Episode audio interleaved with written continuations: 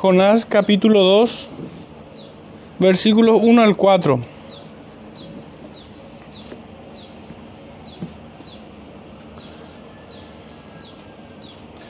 Dice así. Entonces oró Jonás a Jehová su Dios desde el vientre del pez y dijo, Invoqué en mi angustia a Jehová y él me oyó. Desde el seno del Seol clamé y mi voz oíste. Me echaste a lo profundo en medio de los mares y me rodeó la corriente. Todas tus ondas y tus olas pasaron sobre mí. Entonces dije, desechado soy de delante de tus ojos mas aún veré tu santo templo. Pueden sentarse, hermanos. Señor, bendiga su palabra en medio nuestro.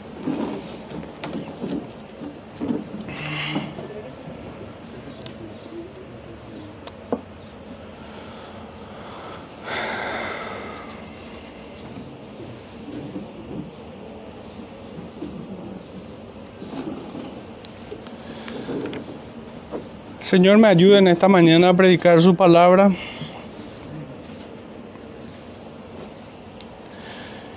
pero que principalmente sea Él, el hermano, quien les enseña en, su corazón a cada uno. Este sermón lleva por título Invoqué en mi angustia a Jehová y Él me oyó. Linda, lindas palabras, linda promesa, de la cual se apropió el profeta Jonás. Y para ello quisiera hacer una introducción acerca de este estudio. Les voy a leer un poco lo que dice el Evangelio de Lucas capítulo 18 versículos 9 al 14. Dice así, a unos que confiaban en sí mismos como justos y menospreciaban a los otros, dijo también esta parábola. Dos hombres subieron al templo a orar, uno era fariseo y el otro era publicano. El fariseo puesto en pie oraba consigo mismo de esta manera, Dios, te doy gracias porque no soy como los otros hombres, ladrones, injustos, adúlteros, ni aun como este publicano. Ayuno dos veces a la semana, doy diezmo de todo lo que gano. Mas el, el publicano, estando lejos, no quería ni aun alzar los ojos al cielo, sino que se golpeaba al pecho diciendo, Dios, sé propicio a mí, pecador. Os digo que éste descendió a su casa justificado antes que el otro, porque cualquiera que se enaltece será humillado, y el que se humilla será enaltecido. Hermanos, si nosotros tuviéramos que ubicar el corazón del profeta Jonás en este punto del capítulo 2, yo creo que no tendría ninguna duda del corazón de quién de estos dos hombres se asemeja al del profeta. El primer hombre se veía a sí mismo como justo, sin necesidad de, arrepentimiento.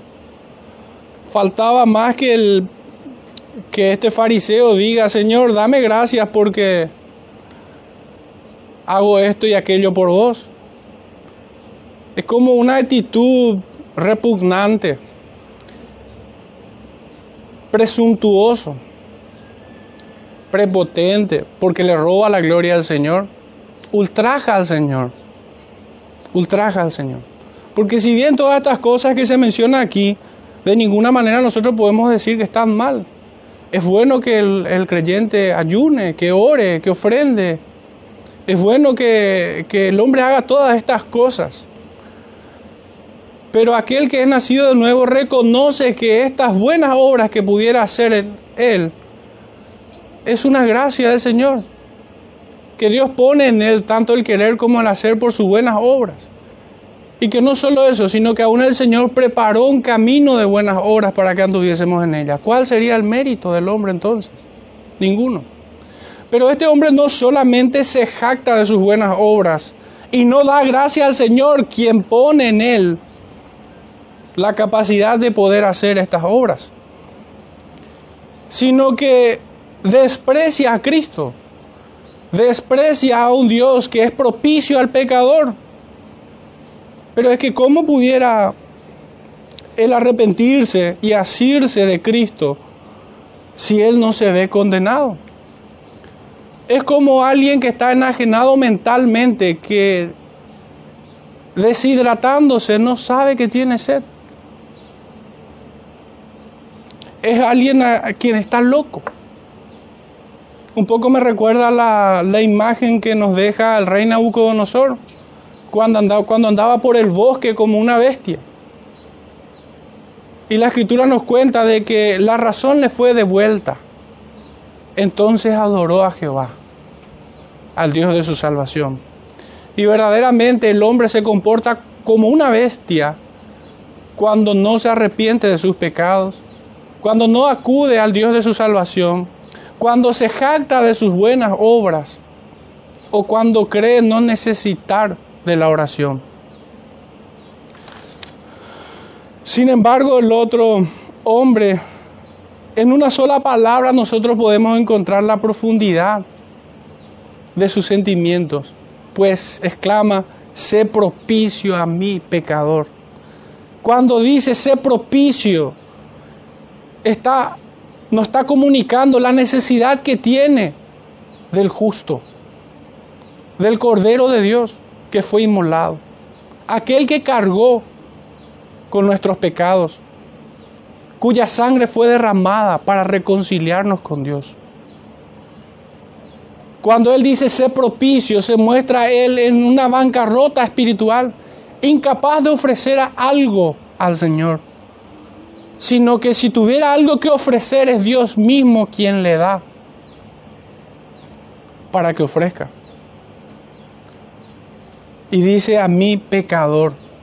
Uno puede ver el contraste más absoluto entre la luz y las tinieblas, lo sublime del trono de Dios allí en los cielos y la condición del pecador en el fondo del Seol. Sus palabras son profundas y resume un poco la condición del profeta Jonás en estos primeros cuatro versículos que hemos leído del capítulo 2. Nuestro primer punto, hermanos, es la oración es una gracia concedida por Dios. ¿Nosotros podemos acaso decir que el fariseo de Lucas 18 estaba orando realmente? No, en realidad aquello era más una jactancia, era una blasfemia, era un insulto antes que una oración, lo que este hombre estaba haciendo. Y es que verdaderamente el hombre no puede ofrecer nada, ni siquiera palabras puede ofrecer dignas del Cordero.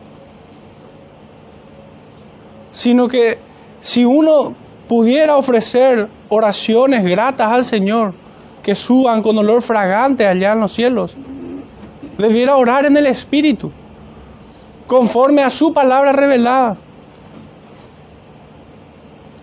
Nadie puede orar de sí mismo y adorar al Señor, a menos que el Espíritu Santo le dé palabra para que ore al Señor. Pensar que el hombre buscará a Dios porque se encuentra en desgracia no es precisamente una fórmula invariable para acercarnos al Señor y pueden un poco recurrir a la experiencia misma de sus propias vidas o la de su familia extendida o la de familiares, compañeros de trabajo. Pueden hacer memoria de cuántas familias o nosotros mismos hemos atravesado desgracias.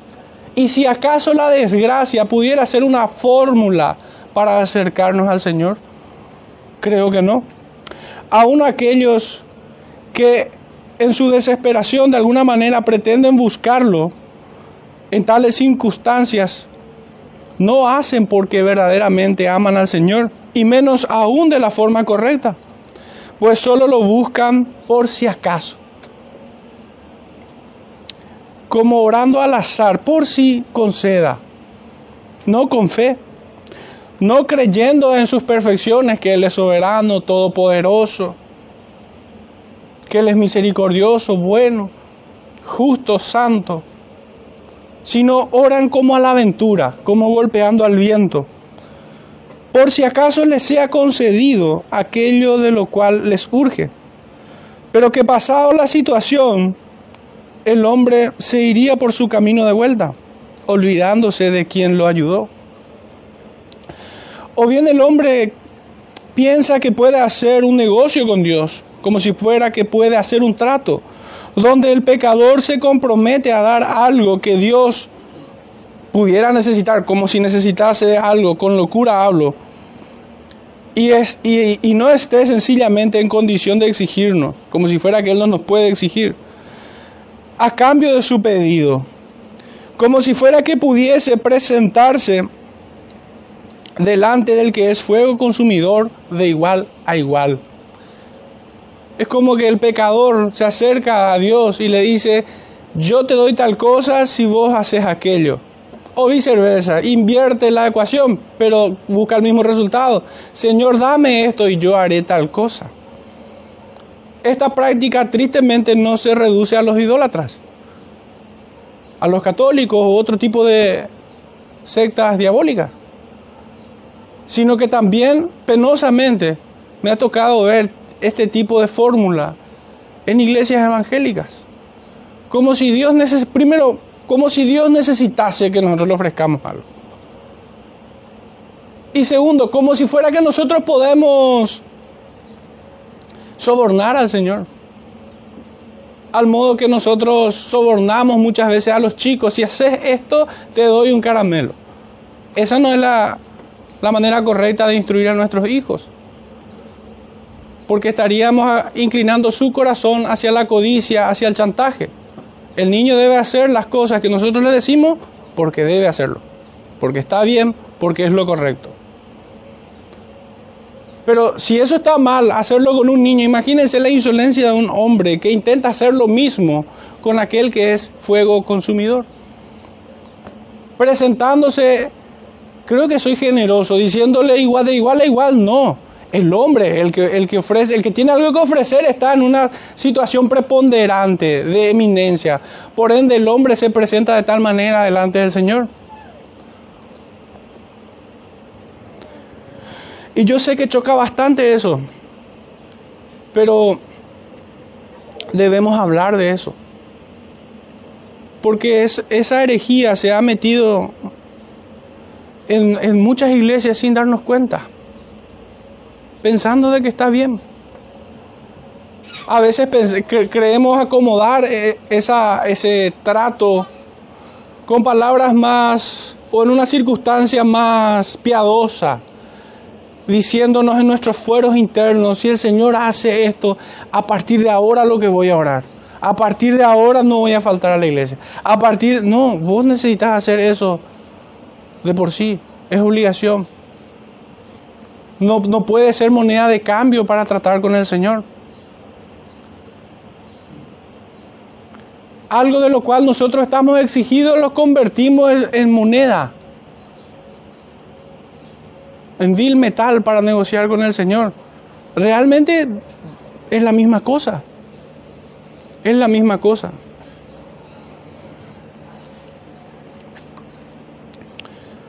Como si fuera que Dios pudiera ser engañado y olvidarse de sus atributos y ver en nosotros algo más que un gusano. Hermanos, todo esto que dije no lo saqué de un libro, no, con, no consulté ningún comentario bíblico. Penosamente, con mucha tristeza, debo decir que cada uno de estos ejemplos lo saqué de la experiencia propia.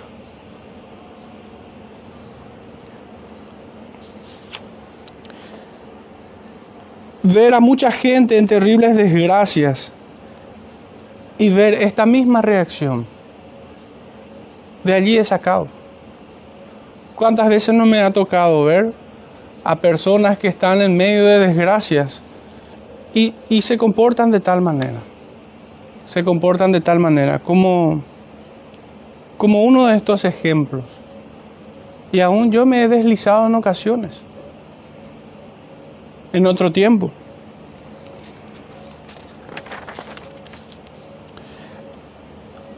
En un sentido, al ver esto, en muchas personas fue como dar un curso intensivo de lo depravado que es el hombre porque el hombre estaba sufriendo en su desgracia por culpa de su pecado. Y pareciera ser que no consciente de ello, busca chantajear al Señor, a Dios. Si vos haces esto, yo hago aquello. O oran a la aventura, como dando golpes al viento. No verdaderamente con fe. Y si por si acaso lograran salir de esa situación de desgracia, al rato se olvidan del Señor.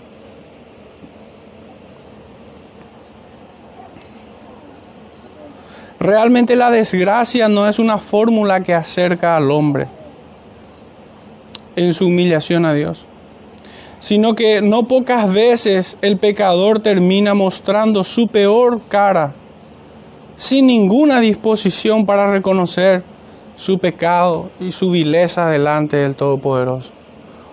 Estoy hablando, hermanos, justamente de lo que no vemos en el texto, pero que es necesario que lo diga. Porque el texto es como un espejo que nos, que, nos muestra un poco cómo estamos nosotros. Nos muestra cómo está el hombre delante de, sus santas palabras. No en vano el profeta Jeremías decía que temblaba delante de ellas.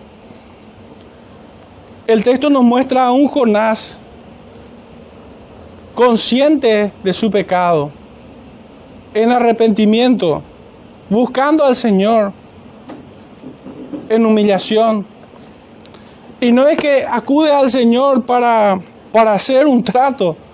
No. Implora perdón. Con fe, dice el versículo 4. Desechado soy de delante de tus ojos a causa del pecado. Más aún veré tu santo templo. Jonás estaba consciente de la situación en la que estaba le fue de vuelta la razón y pudo adorar al Señor. Si bien esta es la oración de Jonás, que de ninguna manera nosotros podemos pensar de que estos 10 versículos es la extensión total de su oración. Se, se, parece más a un cántico que resume todo lo que él dijo al Señor. Recordemos que él estuvo tres días allí tuvo mucho de que arrepentirse, tuvo mucho en el cual meditar y rendirse delante del Señor. Es una certeza que todo hijo de Dios que lo busca sinceramente recibe una gracia que le fue concedida por nuestro buen Dios que se compadece de nosotros. El texto nos dice en Juan 6:44 que nadie puede venir a Él a menos que Dios mismo le trajere. ¿Quién puede venir a Él? Ninguno puede venir a mí, dice Jesús, si el Padre que me envió no le trajere, y yo le resucitaré en el día postrero. ¿Con qué facultad humana, hermanos, ustedes pudieran pensar que un pecador puede buscar al Señor? Con la mente entenebrecida, con el corazón inclinado hacia la maldad con su voluntad corrompida que no es capaz de guardar disciplinas espirituales. ¿Con qué facultad, hermano, el pecador pudiera acercarse a Dios? Ninguna. Esta es una capacidad que Dios pone en el creyente para traernos. Si nosotros leemos Efesios 2.1, Él nos rescató cuando? Cuando estábamos muertos en nuestros delitos y pecados y nos dio juntamente con Cristo vida. Fuimos creados para buenas obras. El hombre natural no entiende las cosas que son del Espíritu. Y Dios es Espíritu. ¿Cómo pudiera el hombre buscar a Dios si no fuera porque Él mismo lo atrae hacia sí, hacia Él? Si Dios hubiera abandonado a Jonás, de seguro perecería en condenación allí. Pero allí en lo profundo donde estaba, Dios rescata a su escogido. Ni uno se le perderá, sino que todos aquellos quienes fueron llamados ciertamente entrarán, vendrán a Él y no se perderán. Pero hermanos, digo, me refiero al profeta Jonás como un hijo de Dios, porque no vaya uno a pensar que la oración solamente es una actividad para un profeta en el Antiguo Testamento. Una de las cosas que me preguntaba al abordar estos primeros cuatro versículos es que qué vergonzoso sería si estos diez versículos fueran más extensas que mis oraciones diarias. Qué vergüenza sería. La verdad que necesitaría ser tragado yo por el pez. Para ver si así no oro un poco como Jonás. Su corazón no, no fue endurecido con esta situación. Vemos a un Jonás distinto.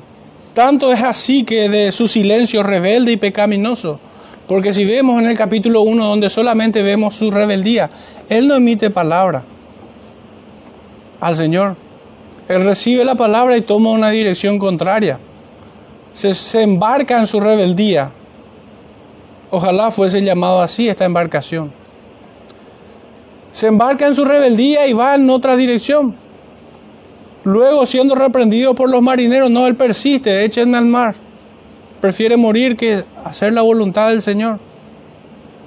Huye silenciosamente. Y es que muchas veces el silencio representa eso mismo, rebeldía. Sabemos lo que tenemos que hacer, pero guardamos silencio y hacemos lo contrario. Conocemos el consejo del Señor. No lo contradecimos en palabras, pero sí con nuestros hechos.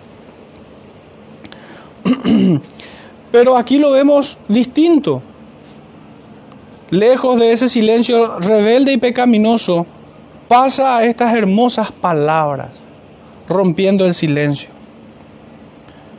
Dios había dejado que huya delante, delante de su presencia, pero ahora lo engrilla con lazos de amor. Realmente esta es una desgracia bendita que acerca al pecador y produce en él una tristeza que santifica y no una que meramente mortifica. No es el ejemplo que tenemos un poco para contrastar con el caso de Judas, que Judas tuvo una especie de remordimiento, pero no buscó al Salvador, no buscó al Dios de su salvación,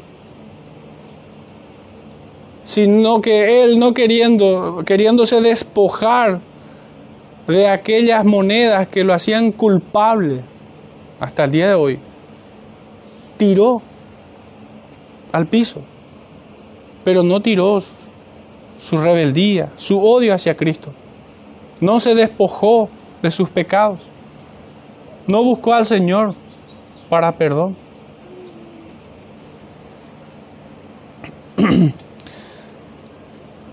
Su corazón de carne volvió a latir con fuerza y su conciencia fue sacudida con cada impulso.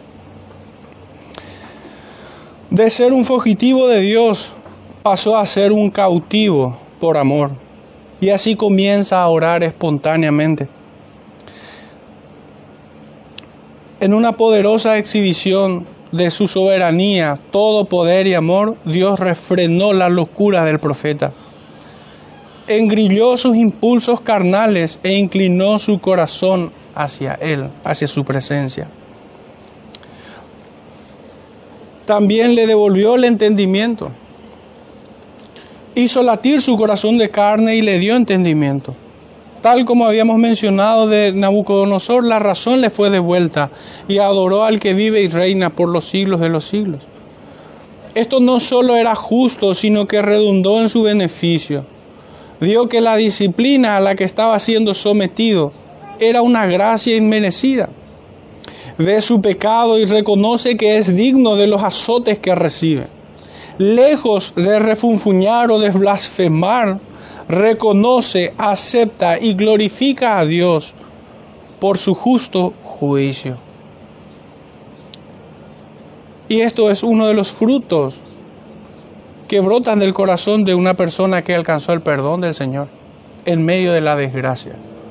Muchos pudieran en medio de la desgracia clamar al Señor, pero si no aceptan que, que lo que le acontece es justo, merecen eso y aún peores cosas, si no ven su maldad y las consecuencias de sus pecados, no está siendo regenerado.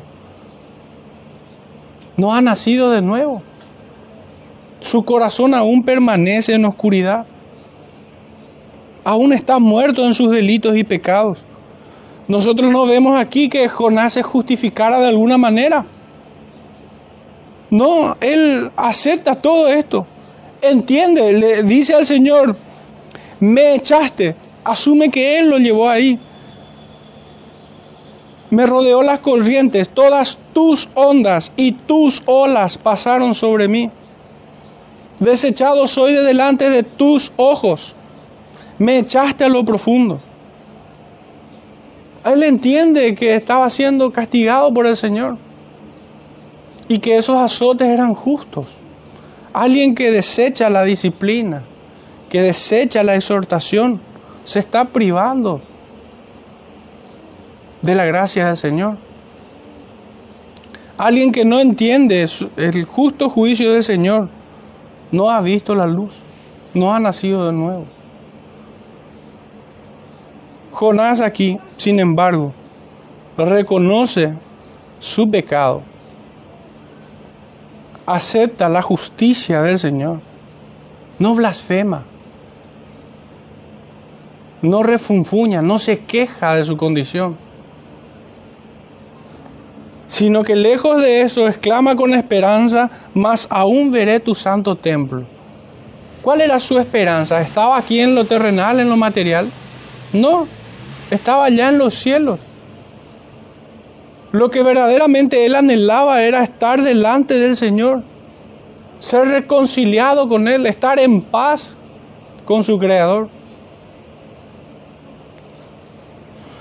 Ni siquiera pidió que, que fuesen menos los azotes que estaba recibiendo, sino que aceptó cada uno de ellos. A más de de que su corazón no fue endurecido, de que el Señor le concedió entendimiento, también le, le, concedió fe, porque solamente de esta manera pudiera acercarse confiadamente delante del trono y ser admitido, sabiendo que era escuchado, pues dice en los primeros versículos, entonces oró Jonás a Jehová su Dios desde el vientre del pez y dijo, invoqué en mi angustia a Jehová y él me oyó. Él tenía certeza, convicción de que Dios le estaba oyendo. Él conocía al Dios verdadero. Sabía que Dios se agrada de un pecador que se arrepiente. De que el cielo hace fiesta, por así decirlo. Los ángeles se gozan en esto. Mateo 21, 22 dice, y todo lo que pidiereis en oración creyendo, lo recibiréis. ¿Y qué pedía él, hermanos? Su corazón no estaba en lo material, su corazón estaba en el Señor. Por tanto, pedía estar en su presencia.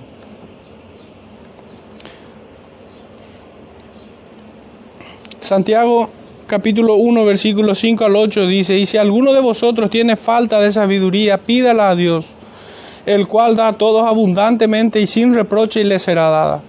Pero pida con fe, no dudando nada, porque el que duda es semejante a la onda del mar, que es arrastrada por el viento y echada de una parte a otra.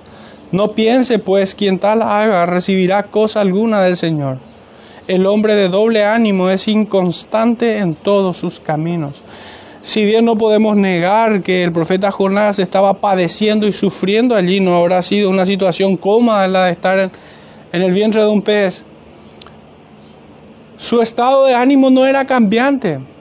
Estaba angustiado, pero al mismo tiempo con la esperanza y con la fe puesta en que Dios le estaba oyendo. ¿Y qué más podemos pedir si Él nos oye?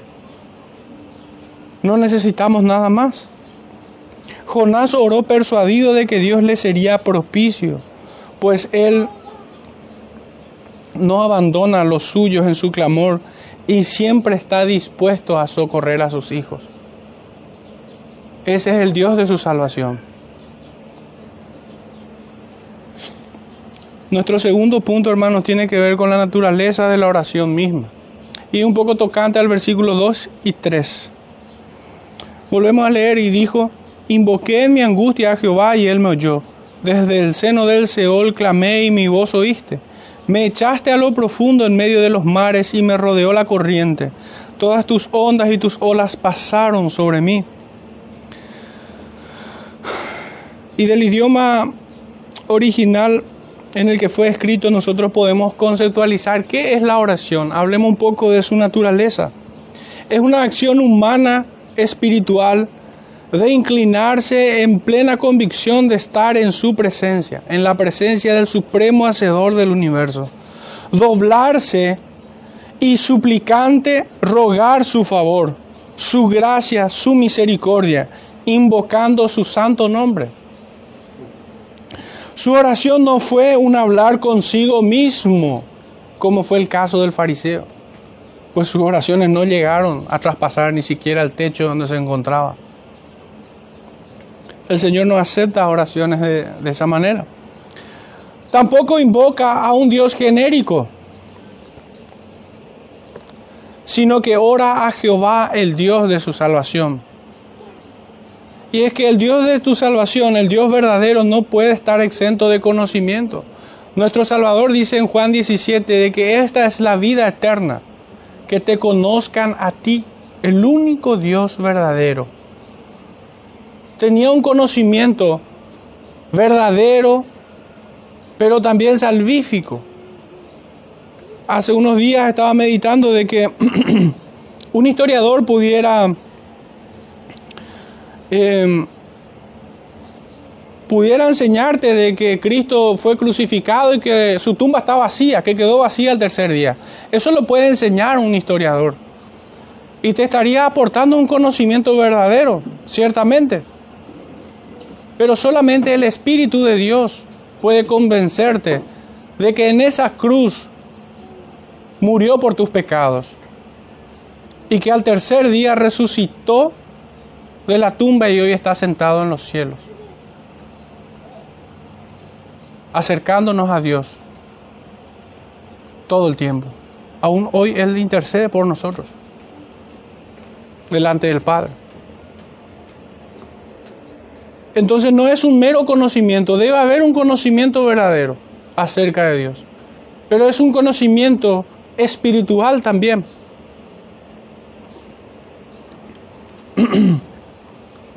es un conocimiento que pone confianza en Dios.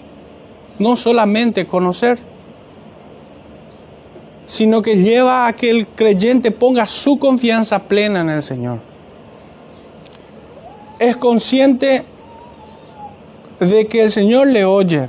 En su oración encontramos un conocimiento verdadero y salvífico. Sabe que Dios se complace en escuchar su arrepentimiento y así es consolado recibiendo por fe la promesa. Si nosotros volvemos a leer estos versículos, todos los verbos están en pasado, pretérito.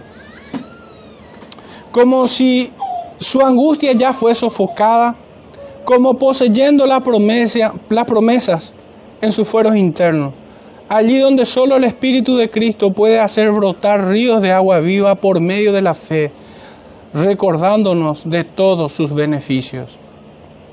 Si bien él aún estaba en el pez, él habla todo en el pasado. Invoqué, dice, clamé, oíste, me echaste, me rodeó. Como poniendo la mirada allá en el, en el galardón aunque aún padeciéndolo aquí en la tierra. Reconoce el ser de Dios y su providencia. Exalta la grandeza de Dios contrastado con su miserable condición, marcando esa distancia entre ambos. Él desde el Seol y la altura de los cielos a donde se dirigen sus palabras en adoración. Esta es la naturaleza de una oración. Bendita angustia que saca de sus labios frutos que confiesan su nombre. En sus palabras que suben con olor fragante encontramos dolor por el pecado, confesión humilde, porque hay otro tipo de confesión que parece más eh, una osadía. Hay, hay, hay veces que el hombre confiesa sus pecados con arrogancia, no precisamente con un corazón humilde. Es como si nosotros le reclamáramos a alguien y alguien te diga, sí, hice, yo hice. Pero no hay una gota de arrepentimiento en su cara ni en su corazón. Por eso decía al principio que aquel que verdaderamente se acerca a orar al Señor,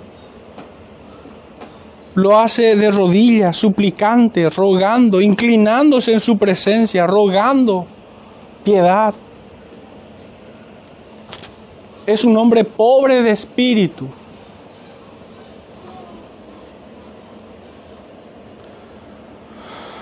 Suplica perdón en su arrepentimiento.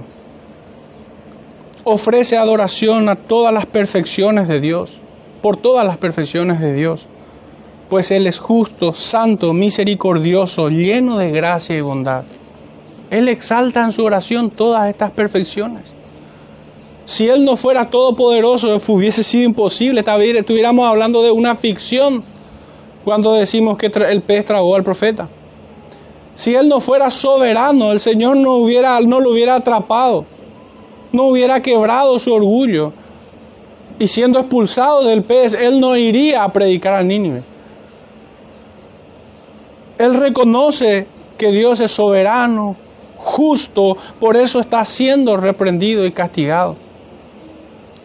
Pero también reconoce su bondad, su misericordia, su gracia. Por eso tiene esperanza de volver a estar en su santo templo. Por eso es como si rogara con las palabras de aquel publicano, sé propicio a mi pecador.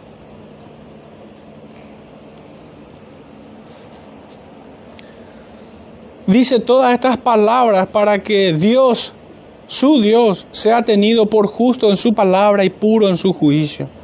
Experimenta una tristeza que santifica y no aquella que solo mortifica. Compungido de corazón, se derrama en su presencia. Cuán difícil habrá sido, sin embargo, que Él pudiera alinear todos sus sentidos al trono celestial. Qué angustiante habrá sido la estrechez de estar en el vientre de un pez, casi respirando milagrosamente, de hecho es un evento milagroso. Cuán terrible habrá sido estar allí en una situación, yo no me puedo imaginar una situación más incómoda que esta.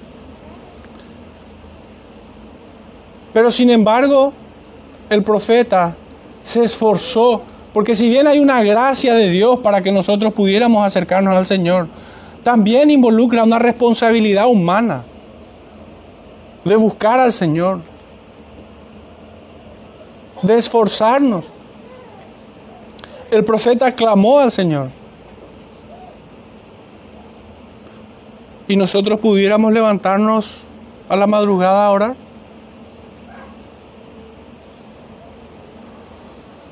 Realmente estos versículos son un espejo para mí mismo y creo que para todo creyente, de la cual nadie sale con, el rostro enaltecido.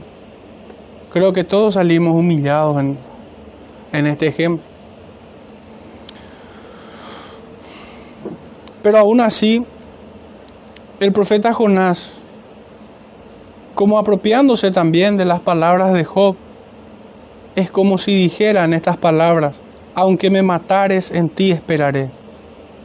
Yo sé que mi redentor vive. Aunque le tocase morir allí, su fe estaba en su Dios. Se acercó confiadamente al trono de la gracia. Nuestro tercer punto, esto canta el verso 4, y es acerca de la condición, actitud y carácter del que ora. El verso 4 nos dice así, entonces dije, desechado soy de delante de tus ojos, más aún veré tu santo templo. El pecado los separó de su comunión con Dios, con Jehová, y solo con una oración de arrepentimiento puede ser restablecido, pero no sin antes presentar su corazón doliente por su pecado y suplicar con palabras como estas. Debe ser sincero, transparente, pues Dios no puede ser burlado. Él es el que pesa los corazones, por lo tanto sería insensato que se presente con hipocresía. No como aquellos a los que el Señor dijera años más adelante, de labios me honran, pero su corazón está lejos de mí. Esta sería una oración insensata. Este tipo de oración solamente provoca la ira de Dios. Si nosotros miramos el ministerio del Salvador, vamos a ver la ferocidad con la cual el Señor arremete contra los fariseos y escribas hipócritas. Hermanos, es insensato acercarnos con labios lisonjeros al Señor. Es cargarnos con más culpa, con más castigo, si no nos acercamos sinceramente a orar. No podemos acercarnos a orar como si estamos, como si estuviésemos orando con nosotros mismos. Como si estuviésemos ofreciendo palabras al viento. Su actitud no es solo la de un hombre que pretende ser absuelto de sus delitos, sino que debe ser la de un pecador que implora ser lavado de su maldad y limpiado de sus pecados. Este hombre no solamente pretende ser absuelto, más bien busca que el Señor lo limpie de su maldad. Que lave sus pecados. Su gemir ruega que el gozo de su salvación les sea devuelto. Se humilla y lo adora reconociendo la grandeza de Dios y su pequeñez humana exalta su nombre y ora desde su debilidad, que es bastante quebradiza y completamente dependiente. Este hombre no ora desde alguna fortaleza o desde alguna virtud que pudiera haber en él. Él ora desde su fragilidad, desde su debilidad. Ora como aquel leproso que le ruega al Señor, límpiame limpia.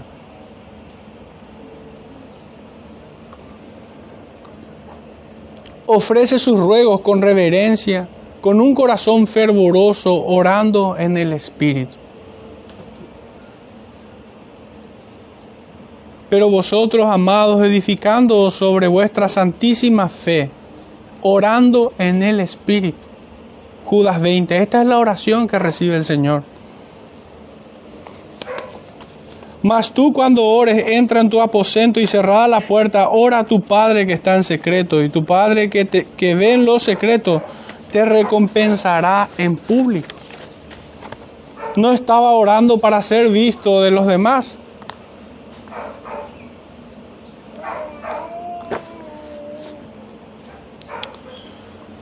En aquel día no me preguntaréis nada, de cierto, de cierto os digo, que todo cuanto pidiereis al Padre en mi nombre os lo dará.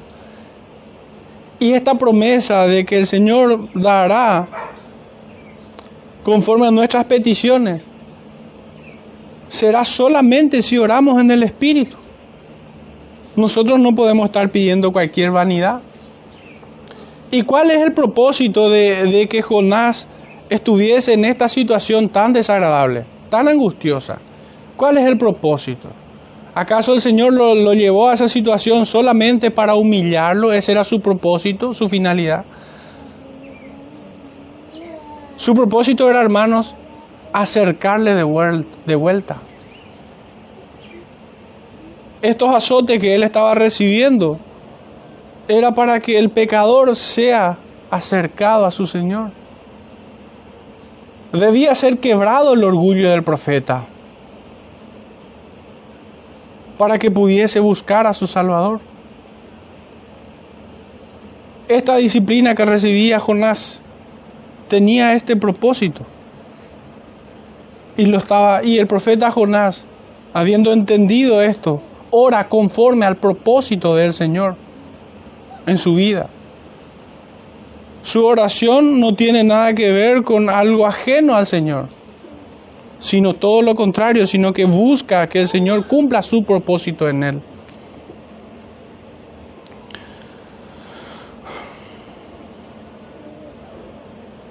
En Efesios 1:17 dice, para que el Dios de nuestro Señor Jesucristo, el Padre de Gloria, os dé espíritu de sabiduría y de revelación en el conocimiento de Él, alumbrando los ojos de vuestro entendimiento, para que sepáis cuál es la esperanza a que Él os ha llamado, y cuáles las riquezas de la gloria de su herencia en los santos, y cuál la supereminente grandeza de su poder, para que con nosotros, los que creemos, según la operación del poder de su fuerza, la cual operó en Cristo, resucitándolo de los muertos y sentándole a su diestra en los lugares celestiales, sobre todo principado y autoridad y poder y señorío, y sobre todo nombre que se nombra, no solo en este siglo, sino también en el venidero, y sometió todas las cosas bajo sus pies, y lo dio por cabeza sobre todas las cosas a la iglesia, la cual es su cuerpo, la plenitud de aquel que lo llena, todo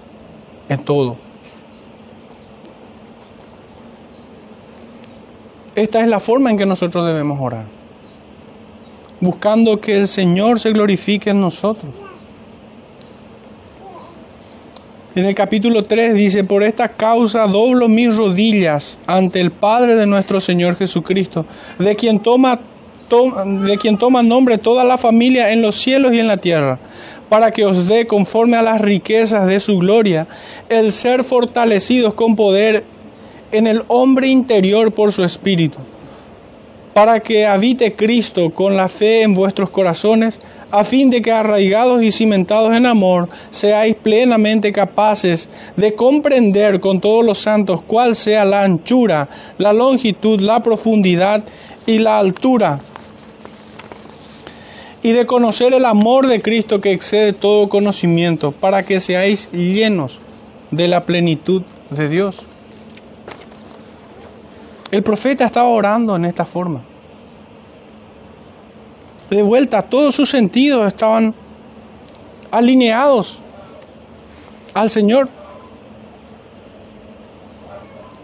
Jonás se había constituido como un enemigo de Dios, conocía de su justicia, y sabía también que había provocado a su ira. Pero también conoce de su infinito amor, que es tardo para la, ira y grande en perdonar. Le fue concedido gracia para que procure su perdón. Es una horrible maldad pecar contra Dios, pero es aún peor desechar su gracia. Qué horrible pecado es el de no arrepentirse. Es despreciar a Cristo. Jonás Jonás, tal como aquel que fue colgado al lado del crucificado, encontró en su redentor, en su redentor el perdón de sus pecados en su lecho de muerte. Jonás ciertamente no sabía si iba a ser, si iba a salir con vida del vientre del pez. Él no sabía, por lo que podemos decir claramente que en su corazón él estaba orando en el lecho de su muerte. De hecho, el pez vino a ser como una sepultura para él, al punto que esta situación de, Jonás es una profecía de Cristo en su resurrección.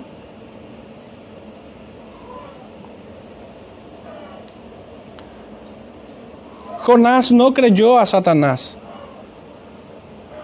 a aquella, a aquella mentira, inveterada mentira de que Dios no va a perdonar sus pecados.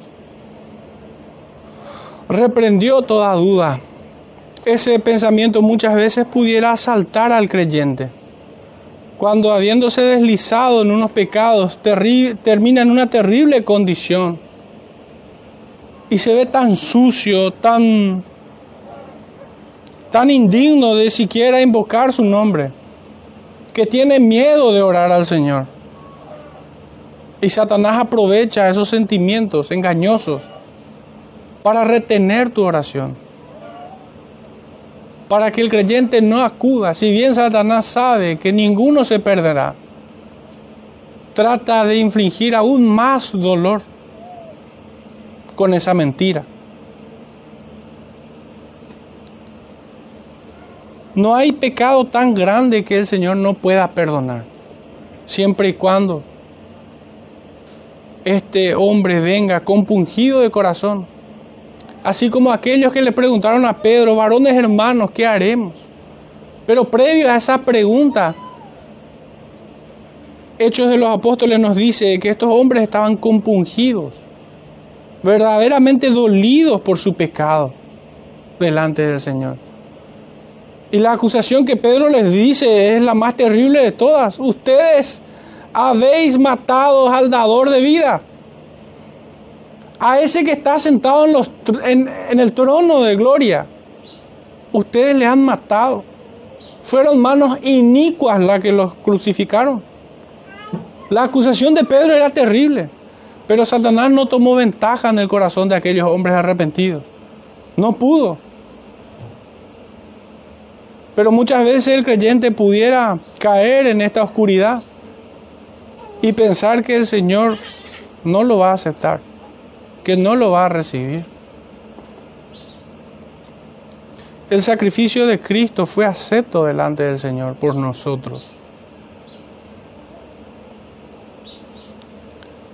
Esta es la promesa justamente de que Él es fiel y justo para perdonar nuestros pecados pero previamente a eso nosotros debemos reconocer este pecado. Pues en el mismo capítulo de Primera de Juan dice, el que dice que no tiene pecado le hace al mentiroso.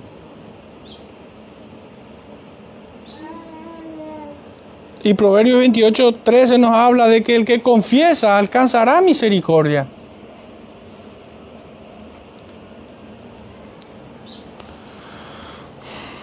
El pecado es como una lepra ciertamente. Y el Señor es quien nos limpia de ella.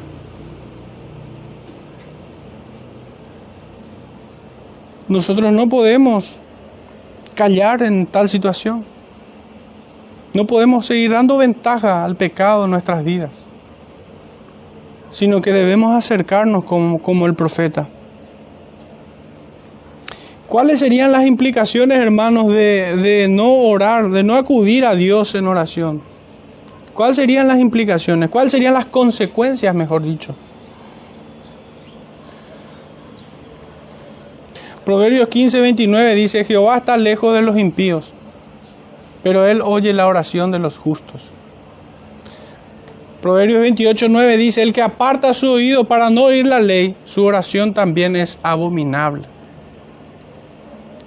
Primera de Crónicas 28.9 dice, y tú Salomón, hijo mío, reconoce al Dios de tu Padre y sírvele con corazón perfecto y con ánimo voluntario, porque Jehová escudriña los corazones de todo y entiende todo intento de los pensamientos. Si tú le buscares, lo hallarás, mas si lo dejares, Él te desechará para siempre.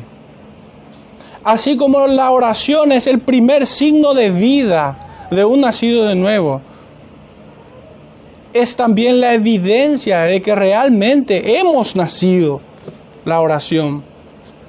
Si tú lo desechas, Él te desechará. Si no acudes a Él, Él te dejará para siempre. Primera de Samuel 15:23 dice, porque como pecado de adivinación es la rebelión. Y no orar es rebelarse en contra del Espíritu porque el Espíritu nos acerca a la oración. El apóstol dice que por el, por el medio del Espíritu nosotros clamamos Abba Padre. Y tenemos el mandamiento de orar los unos por los otros, orar sin cesar.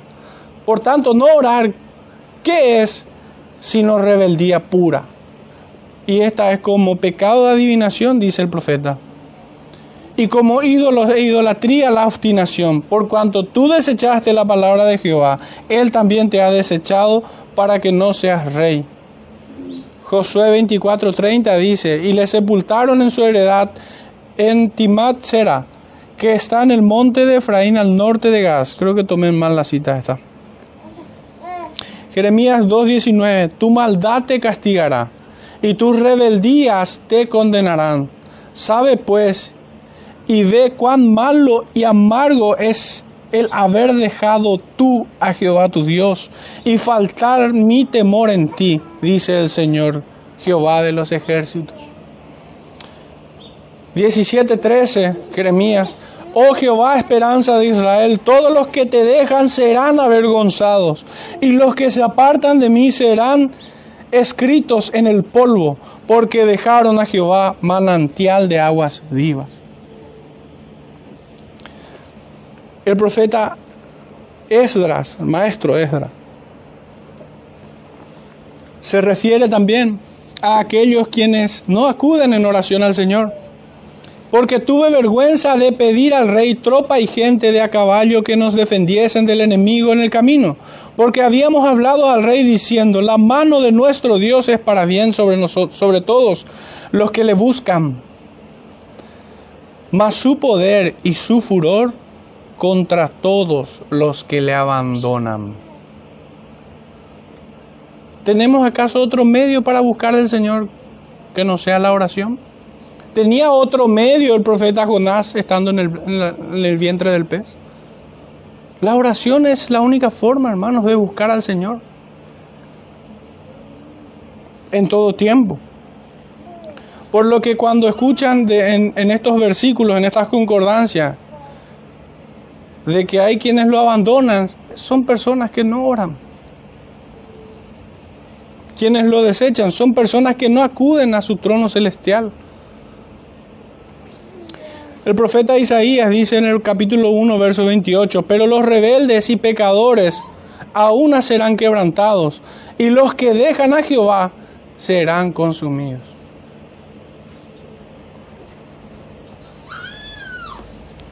Jeremías 17, 7. Ya entrando un poco ya en las bendiciones. Estas fueron las consecuencias de no orar al Señor. ¿Y cuáles son las consecuencias o las bendiciones, mejor dicho, porque consecuencia tiene una, una connotación un tanto negativa?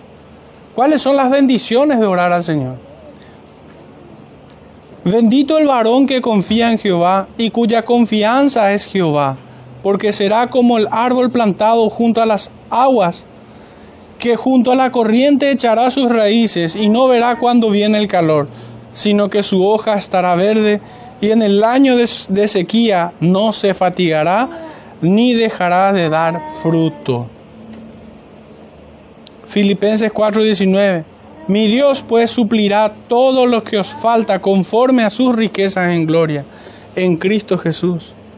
Hermanos, las promesas que nosotros encontramos en las Escrituras, debemos apropiarnos de ellos. Esas promesas están allí para que nosotros las conozcamos, para que busquemos y conozcamos a un Dios de amor, pero también para que nos apropiemos de ella. No están allí para morir en ignorancia. Las promesas del Señor, cuando no son conocidas, es como un hombre indigente que no sabe que tiene una herencia en los cielos. Entonces debemos acudir a Él. Debemos conocer a este Dios de promesas, de bendiciones. Y apropiarnos de ellas, rogándolas al Señor. Particularmente, creo que hay una de ellas de las cuales es muy conocida, pero de las cuales me tuve que apropiar en un momento. Y es esta promesa que dice que no he visto justo desamparado ni hijo suyo que mendigue pan.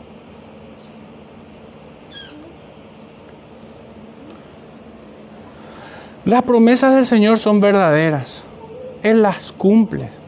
Se agrada en cumplirlas. Se complace en concederlas a aquellos quienes la reclaman.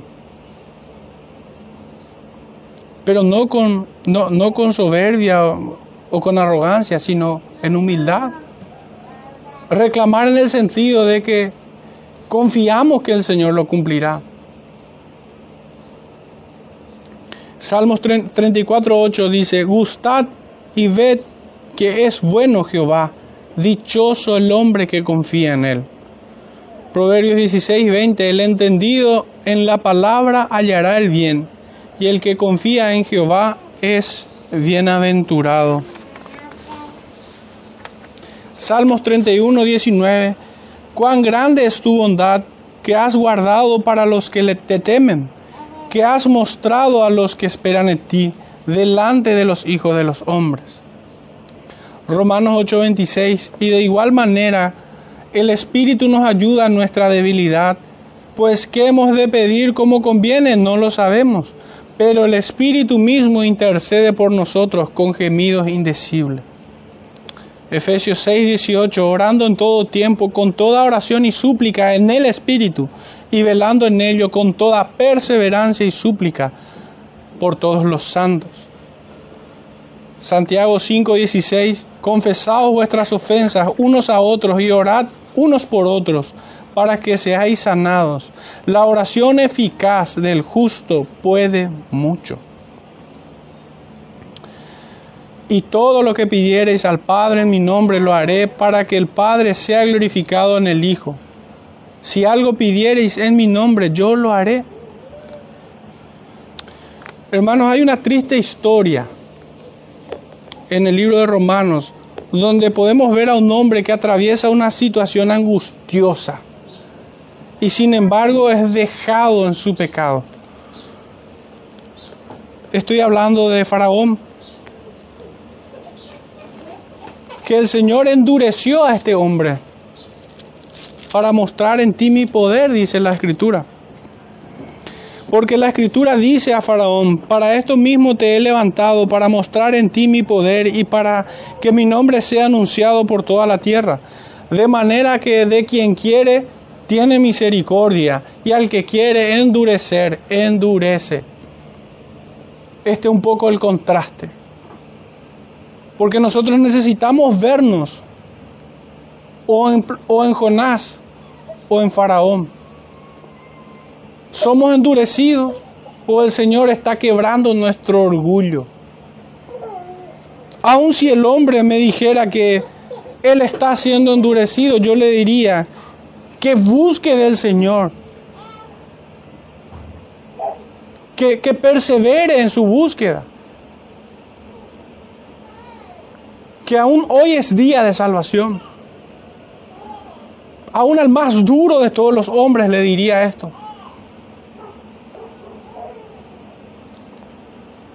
Porque realmente es algo espantoso una eternidad sin Cristo. Esa condenación eterna es horrible.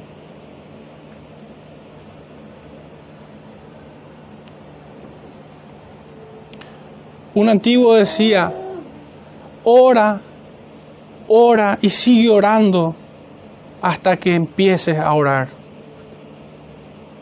Muchas veces no sabemos cómo pedimos, no sabemos lo que conviene, pero aquellos quienes buscan en Jehová serán guiados por su Santo Espíritu. Deben saber que la forma correcta de cómo orar está aquí en las Escrituras está aquí en su palabra.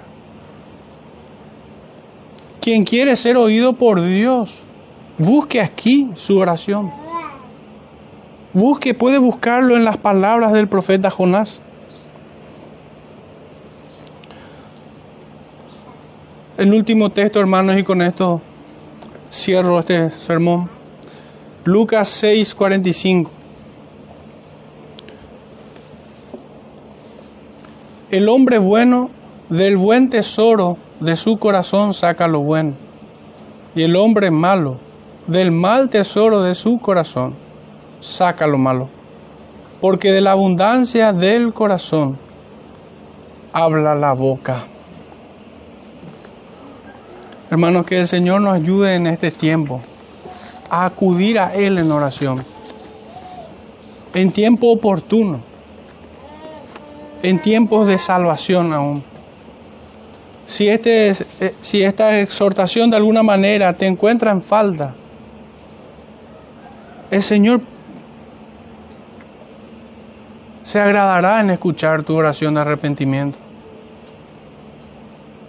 de aceptar su justo juicio y de caminar en sus sendas antiguas. Así como vamos a ver al profeta Jonás, que saliendo de esta situación decide hacer la obra del Señor, de buena voluntad. Oremos hermanos al Padre. Padre Santo, te damos gracias por tu bendita palabra. Te rogamos, Padre, que nos enseñes a orar, enséñanos a pedir como conviene. Quebranta, Señor, nuestro corazón. No dejes que se endurezca, que nuestra conciencia se cauterice. Señor, no nos abandones en nuestra miseria espiritual. Necesitamos de ti, Padre. Necesitamos de nuestro Salvador Jesucristo, de la obra de tu Santo Espíritu en nosotros. Ayúdanos, Señor, en este tiempo. Escucha nuestras oraciones y te rogamos, Padre, que nos santifiques en este tiempo. Te lo rogamos en el nombre de nuestro Salvador Jesucristo. Amén.